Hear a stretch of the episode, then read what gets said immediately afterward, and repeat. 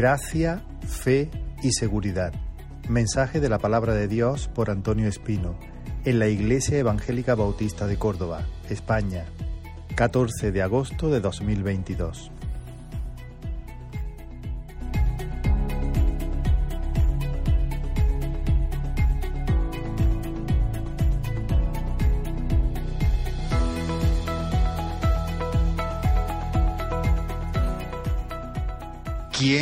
Se siente capacitado para mm, exponer la palabra del Señor?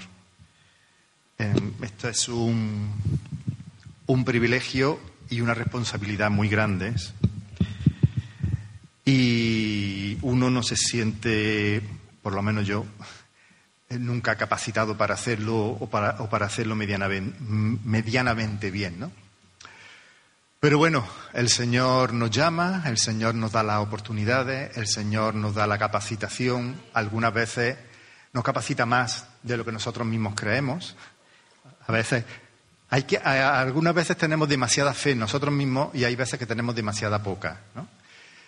Lo cierto es que finalmente si hoy vamos a ser edificados, va a ser exclusivamente por la misericordia del Señor. Así que el vaso o el altavoz que el Señor use para traer su palabra es lo de menos. Lo importante es que nuestros corazones estén abiertos, estén atentos a su palabra, porque siempre que se abra, siempre que se abre la palabra de Dios, siempre que se lee, siempre que se medita en ella, siempre que se estudia, siempre podemos salir edificados y, y renovados y fortalecidos.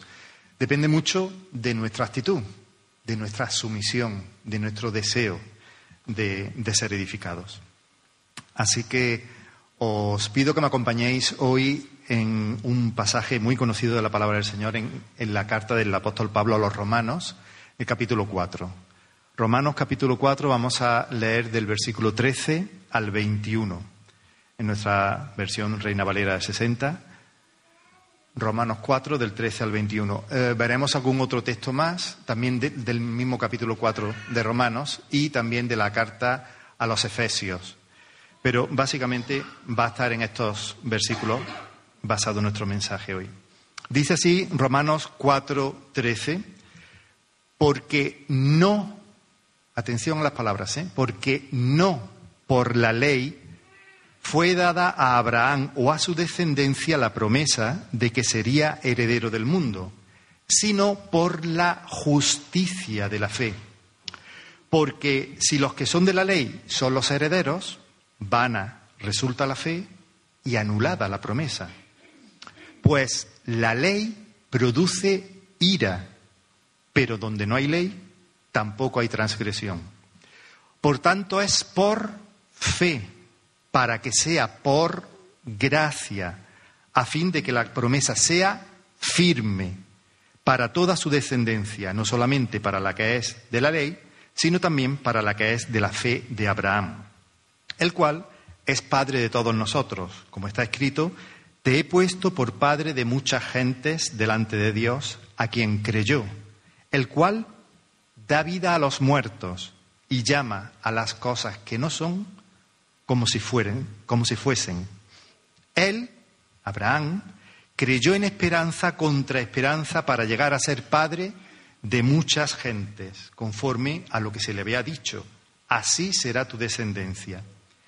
Y no se debilitó en la fe al considerar su cuerpo, que estaba ya como muerto, casi siendo de casi 100 años, o la esterilidad de la matriz de Sara.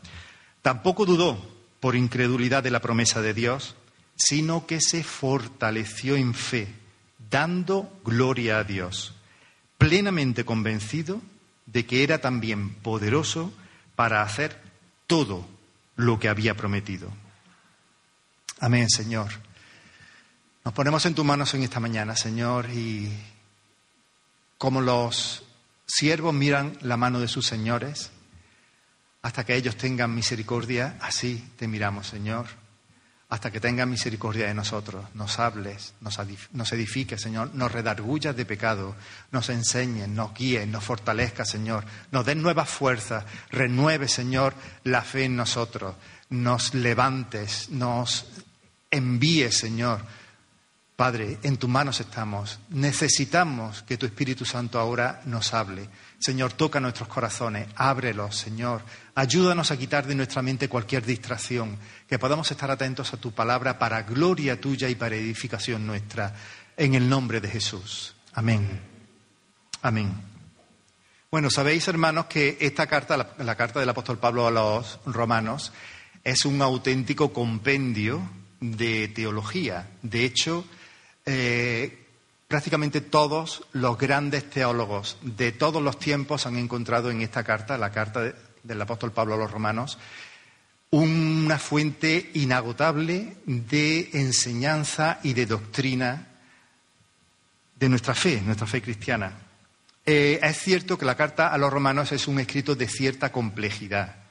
No es fácil todos los pasajes, hay que pararse a estudiarlos, a leerlos, a meditarlos mucho, leer despacio, porque contienen una gran riqueza y algunas veces vamos leyendo la palabra de Dios muy rápido, muy rápido, muy rápido y no nos paramos en ver cierta palabra, cierta preposición, cierta conjunción o cierto mm, mm, verbo que algunas veces tiene un gran significado y una gran enseñanza. Así que hoy lo que os propongo es un ejercicio de estudio que va a requerir un poquito de esfuerzo por nuestra parte. Así que tened un poquito de paciencia conmigo. Y vamos a intentar esforzarnos un poquito por seguir los razonamientos y la argumentación del apóstol Pablo, porque recuerdo que Pablo era rabino. Él había aprendido la forma de enseñar de los rabinos, los maestros de su época, como Jesús, que también era rabino. Y él había aprendido a los pies de uno de los más grandes rabinos de la época, que fue Gamaliel, el gran Gamaliel. Entonces el apóstol Pablo utiliza eh, la forma propia y típica de los rabinos, de preguntas, respuestas, de hacerte pensar, de, hacer, irte llevando de una, de una, idea a otra, de un argumento a otro. Entonces tenemos que estar un poquito atentos cuando leemos eh, sus escritos porque es fácil perderse. Por eso os digo que hay que hacer un poquito de esfuerzo por nuestra parte. Eh, simplemente eso, para no perdernos en la argumentación tenemos que estar atentos al hilo, digamos, argumental de lo que Pablo nos está enseñando. Bien, pues sin más dilación empezamos en el, en el versículo 13, capítulo 4, versículo 13, que encontramos la promesa que Dios le hace a Abraham y a sus descendientes, o sea, a todos los que siguen los pasos de la fe de Abraham, tanto judíos como gentiles, de que serán herederos del mundo. En concreto dice la versión nuestra, Reina Valera, fue dada a Abraham o a su descendencia la promesa de que sería heredero del mundo. Así que eh, este es el resumen de la, eh, y la consecuencia de todas las promesas que Dios le había hecho a Abraham, que él y sus descendientes heredarían el mundo, y como dice Pablo también en 1 Corintios eh, 3:21, todo es vuestro y vosotros de Cristo y Cristo de Dios. Pablo ansía vehementemente que afiancemos nuestra esperanza en la promesa de ser herederos y que vivamos la vida como una especie de, como una especie de locura, entenderme, una especie de locura por Cristo que haga que las personas vean a nuestro alrededor, se maravillen y glorifiquen a Dios por, por nuestra vida. Hoy he hablado con una hermana muy brevemente y he podido ver la gracia de Dios, como, como Dios obra en nuestras vidas y como Dios nos utiliza algunas veces con las cosas más sencillas, como cuidarle el niño a un vecino o a un conocido, para bendecir. Dios nos usa, nos usa cuando estamos deseosos y cuando estamos abiertos, Dios nos usa con las cosas a veces más pequeñas, cosas que a veces no le damos importancia, pero Dios nos usa para su gloria. Así que mm, Pablo se esfuerza en estos escritos por mostrarnos lo que Dios ya ha hecho para que la promesa, la promesa que tenemos esté garantizada y segura. Así que la pregunta que debemos tener en mente durante todo este mensaje es esta. A ver si somos capaces de mantenerla en la mente. ¿Qué ha hecho Dios para afirmar y asegurar y garantizar la promesa de que su pueblo heredará el mundo. ¿Qué ha hecho Dios? ¿Qué es lo que ha hecho Dios para asegurarnos? Para, para que estemos seguros de que vamos a recibir la herencia que Él nos ha prometido. Del versículo 13, que hemos visto brevemente, vamos a saltar al 16, para intentar comprender un poquito más este, este asunto. Dice el versículo 16, por tanto es por fe. ¿Qué quiere decir por fe? La nueva versión internacional traduce aquí, la promesa viene por la fe. Aunque el original mm, realmente dice, como nuestra Reina Valera del 60, literalmente, por tanto, es por fe para que sea por gracia. Entonces, ¿qué quiere decir que es por fe? ¿Solo que la promesa es por fe o que la promesa es solo por fe?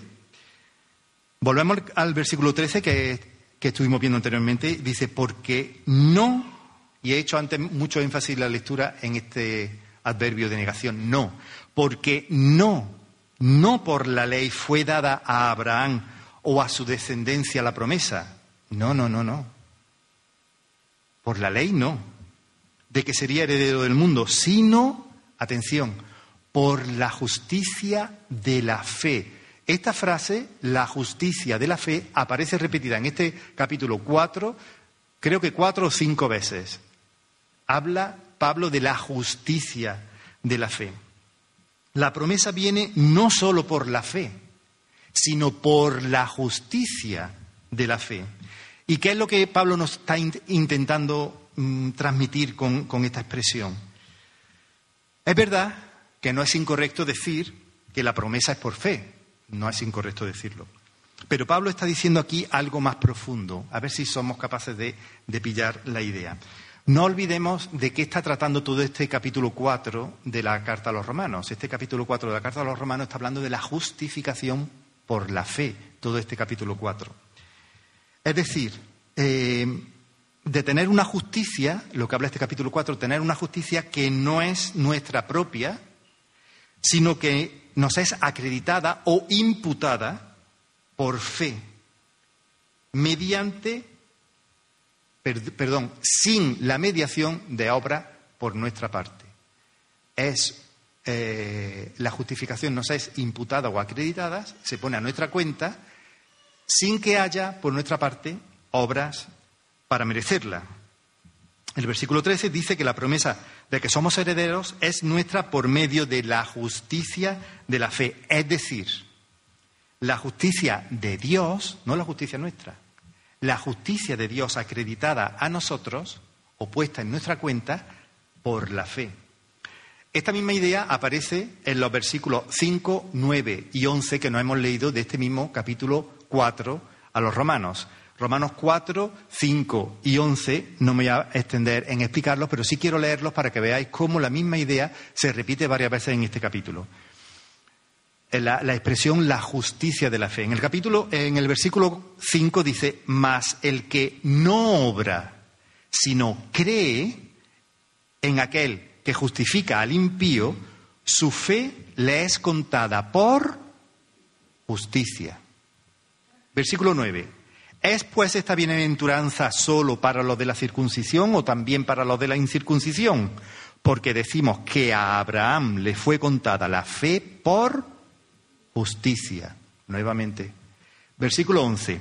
Y recibió la circuncisión, Abraham recibió la circuncisión como señal como sello de la justicia de la fe, nuevamente aparece, que tuvo estando aún siendo incircunciso, para que fuese padre de todos los creyentes no circuncidados, a fin de que también a ellos la fe, a ellos, a vosotros que habéis creído, la fe les sea contada por justicia, nuevamente.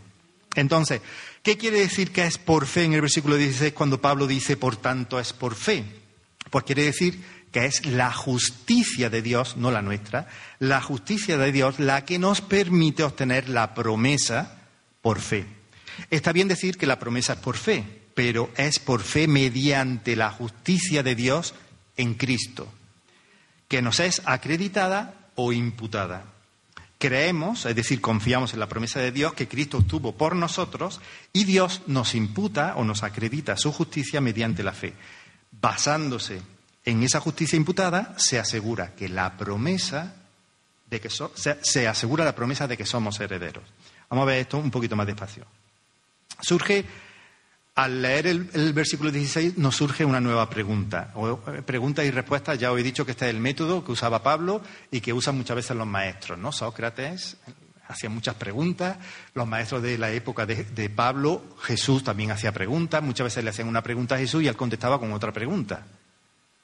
Porque la, idea de Jesús era hacerte pensar. Que, es que Dios nos ha dado esto para que lo usemos. No solamente para que llevemos pelo los que, a los que nos queda todavía algo de pelo, sino que nos lo ha dado para, para que lo usemos, para su gloria. Surge una nueva pregunta. ¿Qué quiere decir por eso? Al principio del versículo dice, por eso la justicia que nos permite obtener la promesa es por fe. ¿Por qué? Pues en el versículo 14 que hemos leído podemos encontrar la respuesta. Porque si los que son de la ley Fíjate el argumento de Pablo. Si los que son de la ley son los herederos, vana resulta la fe. ¿Para qué quieren la fe? Si tú lo has conseguido por la ley. Vana resulta la fe y anulada la promesa. La razón por la cual la justicia que obtiene la promesa es por fe es que si fuera por ley, la promesa quedaría anulada. ¿Por qué quedaría anulada? Lo vemos en el versículo 15 porque la ley produce ira. La ley produce en Dios ira. Es decir, que si tratamos de usar la ley de los mandamientos eh, para hacer las cosas que Dios, o sea, para hacer cosas para que Dios, a fin de ser considerados por Él justos, para que Dios nos vea justos tratando de cumplir los mandamientos, si lo hacemos con ese fin, fracasaremos. Fracasaremos seguro. Dice la palabra que solo conseguiremos ira, acumular ira sobre nosotros. Tú intentas salvarte por tus propios medios, por ser bueno, por cumplir la ley de Dios, por sí, Señor, porque mira lo bueno que he hecho. Tú lo que estás acumulando es ira. Porque la justificación es por fe. Y poner las obras delante de la fe es una especie de rebelión contra Dios. Es intentar establecer nuestra propia justicia, una justicia que no es aceptada. Lo puedes leer en el capítulo 13 de Romano. No lo vamos a leer, te lo dejo para tareas para casa. Capítulo 13 de Romano. Cómo nos explica que nuestra justicia no sirve para nada delante de Dios. Por tanto, así es como podríamos parafrasear este versículo 16, podríamos, eh, digamos, ponerlo con lenguaje del siglo XXI para que lo entendamos un poquito mejor. Podríamos parafrasearlo así. Como el tratar de guardar la ley de los mandamientos como una forma de obtener la justificación solo produce ira, entonces la justicia que nos permite obtener la promesa es por fe y no por la ley. Y ahora viene un nuevo razonamiento en el versículo 16. Pablo quiere mostrarnos otra razón más por la que Dios hace que la fe sea la única vía o la única forma de obtener la justicia de Dios y la promesa. La primera razón que hemos visto fue que la alternativa la alternativa a la fe es tratar de justificarnos por la ley de los mandamientos. Alternativa que hemos visto que fracasa siempre, que produce ira y que invalida la promesa. La segunda razón por la que la fe es la única vía para ser justificado, la nueva razón que aparece aquí en el versículo 16, es que la fe se recibe por gracia. La fe, hermano, hermana, no es un mérito tuyo. Mucho cuidado con esto. ¿eh? Porque algunas veces tenemos fe en la fe. No, no, la fe no es un mérito nuestro. La fe es gracia de Dios. La fe nos ha sido dada. No la has construido tú. No la has edificado tú. No la has generado tú. La fe nos viene dada por Dios a través de la gracia. Versículo 16. Por eso es por fe. O sea, ya que la ley produce ira, la justicia que necesitamos para heredar, la promesa es por fe, para que sea por gracia. ¿Por qué es importante que el método para heredar la promesa sea por gracia? Pues la siguiente parte del versículo 16 nos da la respuesta, a fin de que la promesa sea firme. Aquí, atención, a fin de que la promesa sea firme o segura. Para toda su descendencia, tanto para la descendencia judía, es decir, los que son de la ley, como para la gentil, los que son de la fe de Abraham. Porque la única forma de heredar la promesa, de ser herederos de todo lo que existe, tiene que estar de acuerdo con la gracia, para que la promesa sea segura o firme. Perdón, como dice nuestra Reina Valera del 60, para que la promesa sea firme o segura, tiene que ser a través de la fe que nos viene dada por gracia. Vamos, aquí empezamos a ver claramente cuál es la intención del apóstol Pablo. ¿Alguien puede traerme un poquitín de agua, por favor? Se me ha quedado la garganta y estoy ya quedándome sin voz. Esto es, son gajes, son gajes del oficio. En los maestros tenemos este problema muy, muy habitualmente. Estamos bien, bien y de pronto así y te quedas sin voz. Con todos estos eh, escritos bastante profundos del apóstol Pablo, lo que él busca y lo que Dios busca es alcanzar un objetivo precioso y práctico. Precioso y práctico. Y es que tengamos seguridad. Qué importante es estar tranquilos y tener seguridad tener seguridad de que la, promesa de ser herederos se hará realidad para nosotros.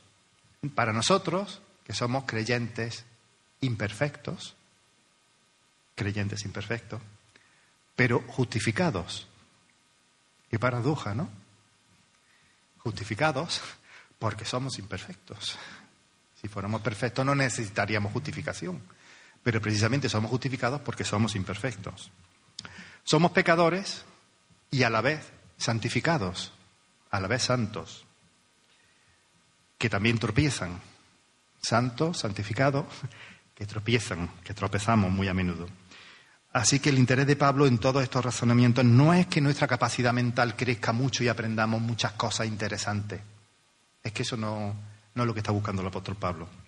Lo que él busca es que te sientas seguro, que estés plenamente convencido de la promesa, que te sientas seguro, que sepas que hay una garantía y que estés plenamente convencido de la promesa que hemos recibido. Las personas cuya seguridad en las promesas de Dios es más inquebrantable, las personas que vemos ahí el ejemplo de Job, ¿no? Es que uno se intenta meter en la piel, en la piel de Job y dice, es que, madre mía, ¿cómo puede una persona sufrir tanto y ser tan íntegro y seguir diciendo, aunque Dios me mate, seguiré confiando en Él, ¿no?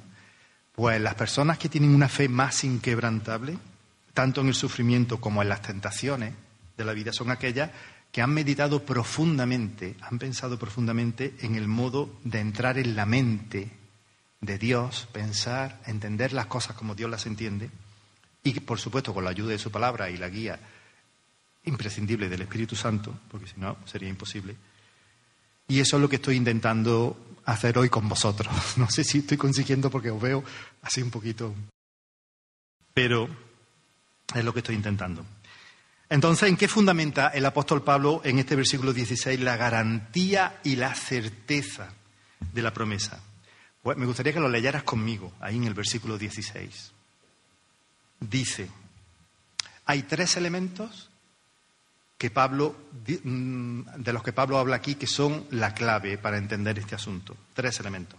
Dice, por tanto es por fe, para que sea por gracia, a fin de, que, de que la promesa sea firme, segura para toda su descendencia. Esos son los tres elementos.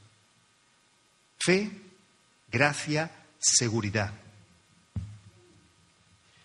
aunque cronológicamente, para explicarlo bien, sería gracia, fe, seguridad, porque es la gracia de Dios la que viene a nosotros, genera en nosotros la fe y una vez que hay fe, esa fe nos trae la seguridad. Aunque Pablo lo ha explicado de otra forma, ha explicado, habla primero de la fe, luego habla de la gracia y luego habla de la seguridad, pero en realidad como ocurre es que primero viene la gracia de Dios que nos trae la fe, produce en nosotros fe y eso genera la seguridad. Me gustaría que reflexionaras conmigo un momentito. Profundicemos en las raíces de esta gran declaración. ¿Qué es lo que realmente en el fondo garantiza la promesa de que serás heredero? ¿Cómo puedes estar completamente seguro, seguro, seguro, seguro de que eres heredero? La respuesta es la gracia de Dios, el regalo de Dios. Tu fe es esencial, pero la razón por la que es esencial es porque la fe es la única condición del corazón que está de acuerdo con la gracia. Y la gracia de Dios es la base más profunda de nuestra garantía. ¿Qué me garantiza? Me garantiza la gracia que he recibido de parte de Dios. Fíjate que Pablo, aquí en el versículo 16, eh, eh, insiste en por qué es esencial la fe. Pues es esencial porque la fe está de acuerdo con la gracia.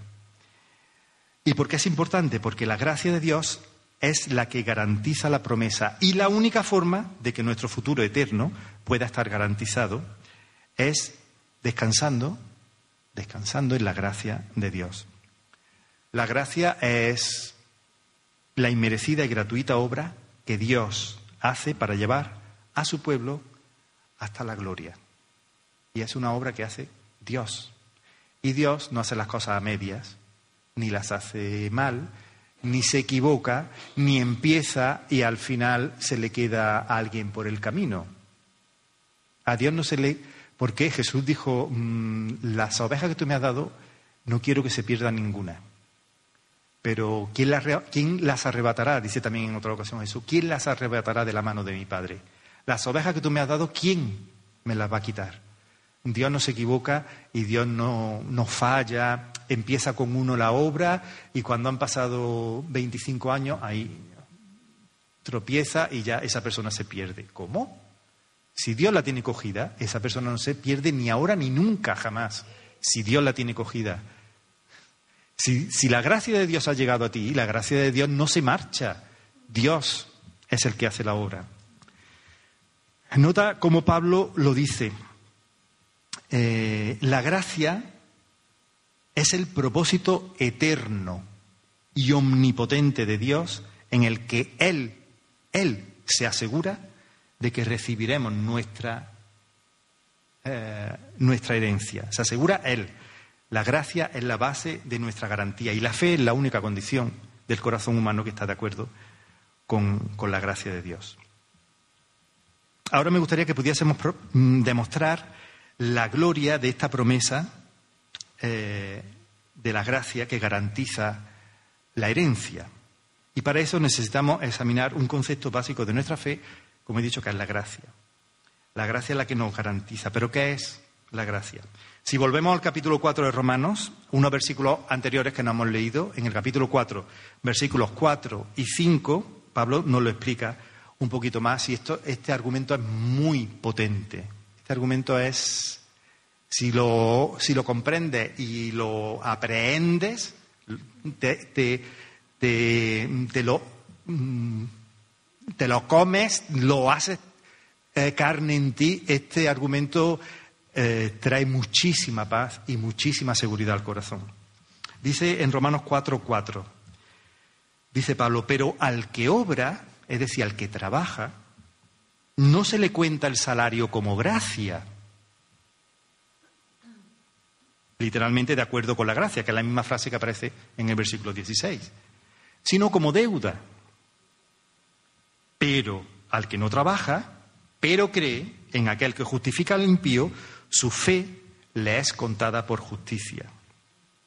Eh, el argumento es clarísimo. Vamos a ver, hermano.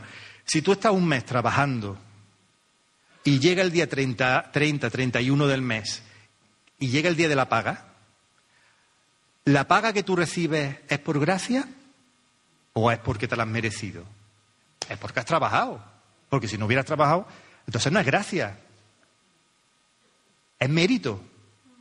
Tú, la has trabajado, tú la has conseguido. Eso es mérito. No es gracia. Pues eso es lo que nos está diciendo Pablo. Eso, es lo que está. Pablo está hablando aquí acerca de cómo ser justificados, de cómo tener ante Dios una justicia que nos permite heredar la promesa. Fijémonos en que precisamente la gracia es lo opuesto. La gracia y la fe son lo opuesto a los méritos, al mérito. Es lo contrario. Si tú recibes del Estado una paga eh, porque no tienes ingresos ninguno y estás muriéndote de hambre y el Estado te da una paga de 300 euros para que puedas comprar algunos alimentos, eso es gracia, porque tú no te lo has merecido. Tú no has trabajado, tú no has hecho nada. Te lo han dado, eso es gracia. Ahora, si tú has trabajado, no es gracia, es que te lo deben. Ese es el argumento de Pablo. Es que te lo deben. Eh, lo opuesto a la fe es obrar, es trabajar. Y lo opuesto a la gracia es la deuda, es decir, lo que se ha merecido fruto de un trabajo.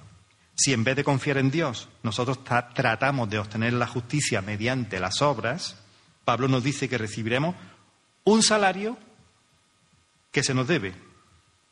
Y eso no está de acuerdo con la gracia. Más bien es lo opuesto a la gracia.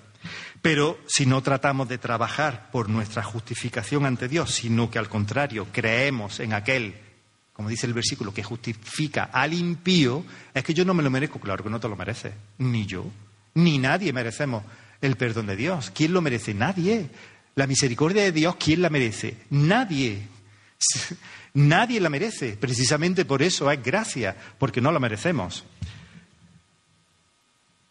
la justicia de Dios nos es acreditada o imputada como un regalo.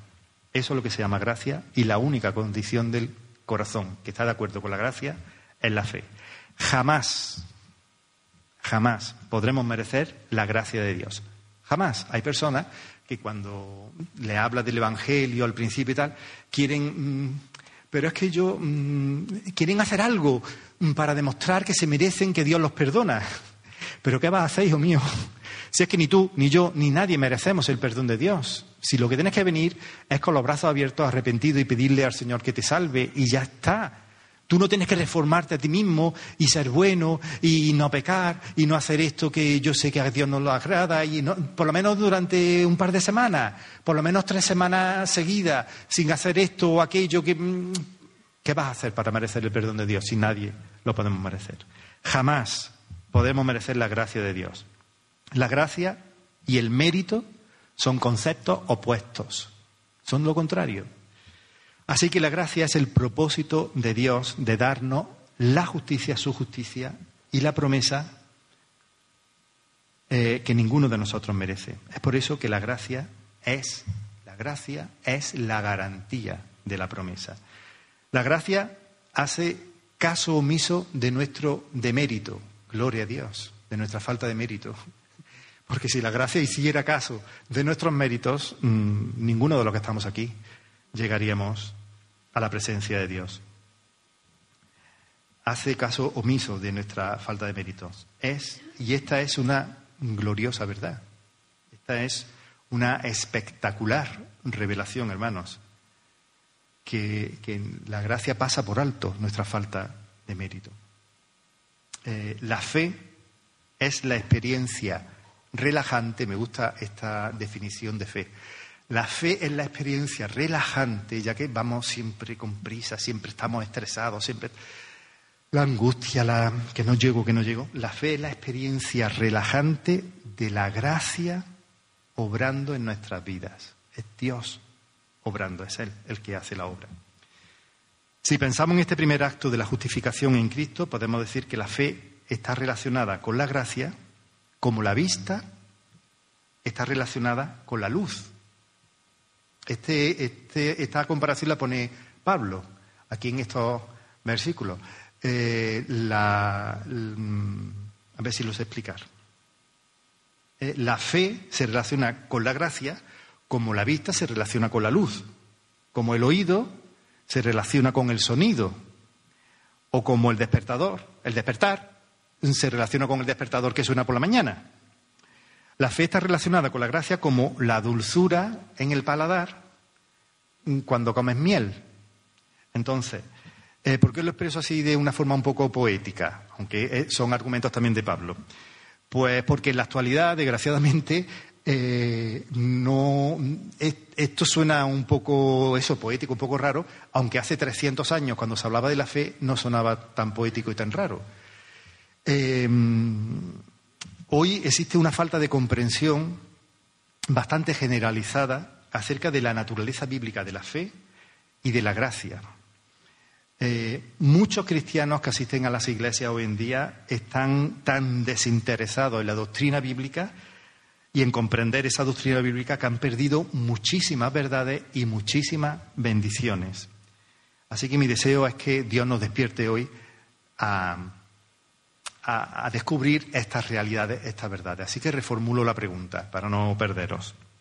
¿Por qué digo que la fe está relacionada con la gracia como la vista con la luz, o como el oído con el sonido, o como la dulzura en el paladar con la, miel en la lengua? Lo que pretendo eh, expresar es que la gracia de Dios, la gracia de Dios despierta o genera la fe. Como la luz despierta la vista, o como el sonido despierta el oído, o como la miel despierta el gusto en el paladar. Eso exactamente es la gracia de Dios. Y es la segunda razón por la que es la gracia de Dios la que garantiza, nos garantiza que obtendremos la promesa. Podemos ver esa ilustración que os he comentado en los versículos 17 y 19 del, pasaje de, de Romanos 4. Al final del versículo 16, Pablo dice que la gracia garantiza la promesa para todos los descendientes de Abraham, tanto para los creyentes judíos como para los creyentes gentiles, ya que Abraham es el padre de todos nosotros. Y luego en el versículo 17, Pablo cita Génesis 17.5, que todos conoceréis, para mostrarnos que Abraham iba a ser el padre de muchas naciones. Después, en el resto del versículo 17, nos dice que la fe de Abraham estaba delante de aquel en quien creyó, es decir, Dios, y atención a esta expresión muy curiosa, que da vida a los muertos y que llama a las cosas que no son, que no existen, como si fueran, como si existieran. Ahora, ¿por qué Pablo utiliza aquí este, este argumento? ¿Qué nos quiere decir Pablo? Eh, ¿Por qué nos llama la atención acerca mm, de esta clase de actividad soberana y divina de Dios? Pues, hermanos, para que Abraham pudiera tener la garantía de la herencia de la promesa, Dios tendría que dar vida a los muertos y llamar a existir a las cosas que no existen. A ver si lo, sé explicar. Esta es una gracia soberana, omnipotente y por supuesto gratis, como la gracia de Dios. Y aquí Pablo lo que está describiendo quiere decir que la gracia, es la que garantiza la promesa. Lo que está muerto debe venir a la vida y lo que no existe debe existir. Y eso es lo que hace la gracia. Y eso no puede, eh, no puede hacerlo ningún hombre, ninguna mujer, ninguno de nosotros puede hacer eso, porque nosotros no podemos resucitar a los muertos, que yo sepa. Nosotros, nosotros no podemos resucitar a los muertos. Y nosotros no podemos crear algo de la nada. El único que puede resucitar a los muertos es Dios y el único que puede crear algo de la nada es Dios. Así que la gracia hace posible lo que es humanamente imposible. Sin el nacimiento de Isaac, eh, la promesa que Dios le había hecho a Abraham hubiera fracasado. Isaac no existía cuando Dios le hizo la promesa a Abraham. Cuando Dios le prometió a Abraham que a él y su descendencia iban a heredar la tierra, Isaac no existía y además no podía existir. Ni existía ni podía existir. Era absolutamente imposible que Abraham pudiera tener un hijo y por lo tanto una descendencia. Ya habían probado, Abraham y Sara ya habían probado, habían intentado con recursos humanos, habían intentado echarle una manilla a Dios, ¿no? Echarle una manita a Dios y, una concubina Agar y un hijo que nació llamado Ismael. Lo que hoy llamaríamos un vientre de alquiler. Vamos, que esto no es nuevo, que esto no lo hemos inventado ahora en el siglo XX ni en el siglo XXI. Abraham y Sara ya tuvieron la idea, porque era algo habitual en aquella época, de lo que hoy llamamos un vientre de alquiler, es decir, que una persona dé a luz a un hijo eh, que no puedo tener contigo porque eres estéril. Pues entonces, ese fue el plan de Abraham y de Sara, el plan humano. Pero eh, para que la promesa fuera garantizada, Dios tenía que hacer algo imposible para que Abraham lo tuviese claro, para que quedase claro que era algo sobrenatural. Eh, debe hacer que los humanos. Ah, Dios tenía que hacer algo que nosotros no podemos hacer, como dar vida a los muertos o llamar a las cosas que no son como si fueran. Eso precisamente es gracia. Así que el nacimiento sobrenatural de Isaac, del que también habla Pablo, el nacimiento sobrenatural de Isaac es una ilustración de cómo Dios crea hijos de la promesa, a ti y a mí. Pablo dice en Gálatas 4:28, así que hermanos, nosotros como Isaac somos hijos de la promesa, no como Ismael, nacido de lo que el ser humano y el poder humano pueden hacer. Isaac nació por un milagro del Espíritu. Nosotros también hemos nacido por un milagro del Espíritu. Hemos nacido al Espíritu, hemos nacido de nuevo por un milagro del Espíritu. Isaac fue generado de lo estéril. Sara era estéril, había sido estéril toda su vida. Nosotros también. Él, Isaac, fue llamado a existir de la nada, nosotros también. La fe de Abraham salió de la nada y la tuya también. Te la dio Dios. Eso es lo que quiere decir gracia. Y es por eso precisamente que la gracia garantiza la promesa. Porque no depende en absoluto de nosotros. No depende ni un 0,0000000000001%. Gloria a Dios. Bendito sea su nombre.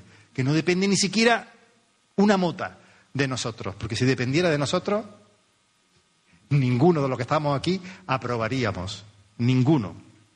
La gracia es lo que hace, eh, hace que lo, que los recursos humanos nunca, jamás podrían hacer. Por eso tenemos la seguridad, por eso tenemos certeza. La gracia no solo nos da cosas mejores que las que merecemos, Romanos 4 del 4 al 5, la gracia nos da cosas que no podemos producir.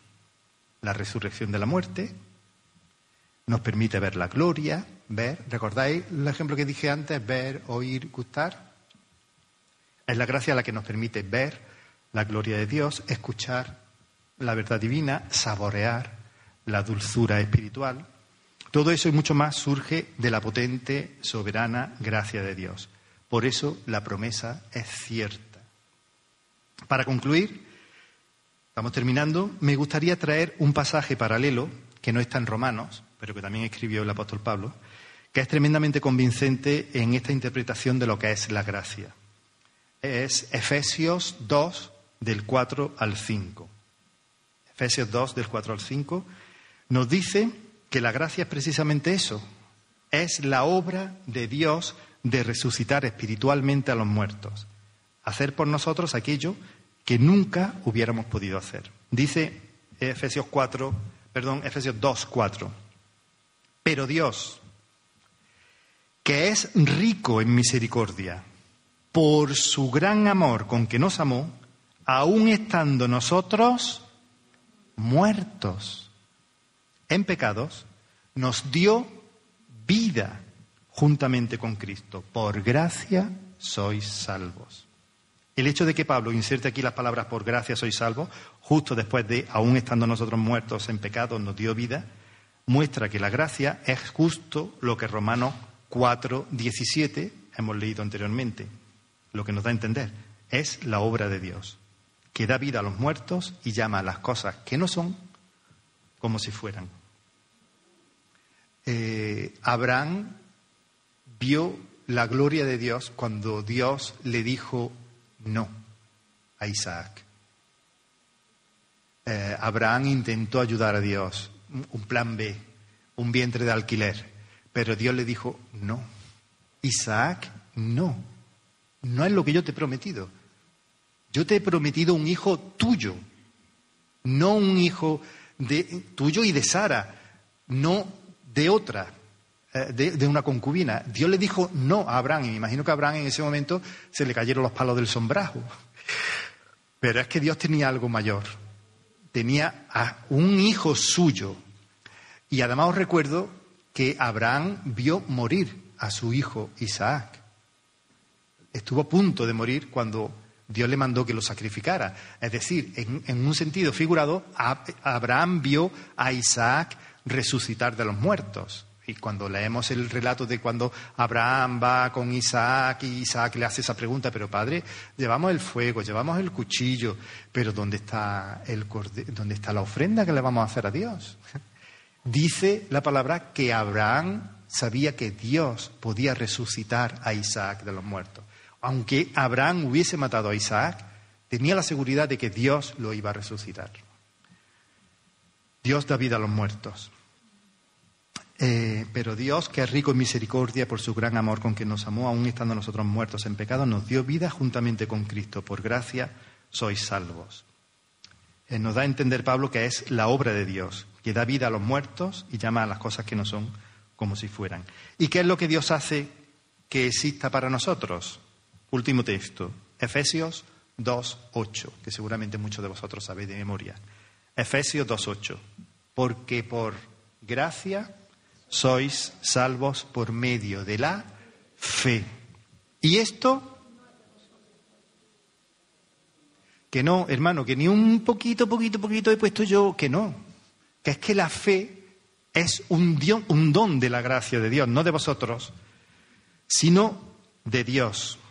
Esto no es de vosotros, pues es don, es regalo de Dios. La fe también es un regalo de Dios, no la has generado tú, te la ha dado Dios. La fe es un regalo de la gracia de Dios, como el ver es un don de la vista, o como escuchar es un don del oído, o como gustar en el paladar es un don del gusto que produce la miel. Así que el Evangelio resplandece hoy en toda su belleza, hermano, en esta hermosa y calurosa, calurosa eh, mañana de verano. La palabra del Evangelio resuena hoy para la gloria de Dios. Y el amoroso, el amoroso mandamiento de Dios para nosotros hoy es mirar y ver. Oír y escuchar. Probar y disfrutar de la, la gloria de la gracia de Dios. Esta fe. Y esta fe está de acuerdo con la gracia que da vida a los muertos y hace que exista lo que no existe. Esa gracia soberana y sublime garantiza por encima de toda nuestra inconstancia, de todas nuestras inconsistencias y de toda nuestra debilidad, que tú, que has creído, tú, que has creído, heredarás sí o sí la promesa, porque ha sido Dios quien lo ha hecho, no tú. Ha sido Dios. Así que gloria a Dios, bendito sea su nombre. Gloria a Dios. Padre, te alabamos te bendecimos, te damos muchas gracias, Señor, que no depende de nosotros ni en un poquito. Señor, tú nos has alcanzado, nos has llamado tú. Tú nos has buscado, no nosotros a ti.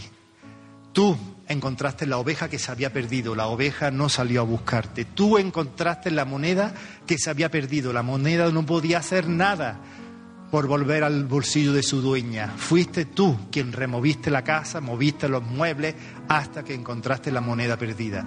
Has sido tú quien nos has llamado. Has sido tú quien nos has santificado. Cada día lo vas haciendo, Señor. Has sido tú quien nos asegura que llegaremos, Señor. Llegaremos. Llegaremos a tu presencia por tu gloria, Señor, por tu gracia porque lo has hecho tú, Señor, no nosotros. La fe la has puesto tú en nosotros. Bendito sea tu nombre. Te alabamos, Señor, en este día, en el nombre de tu amado Hijo Jesús. Amén. Amén.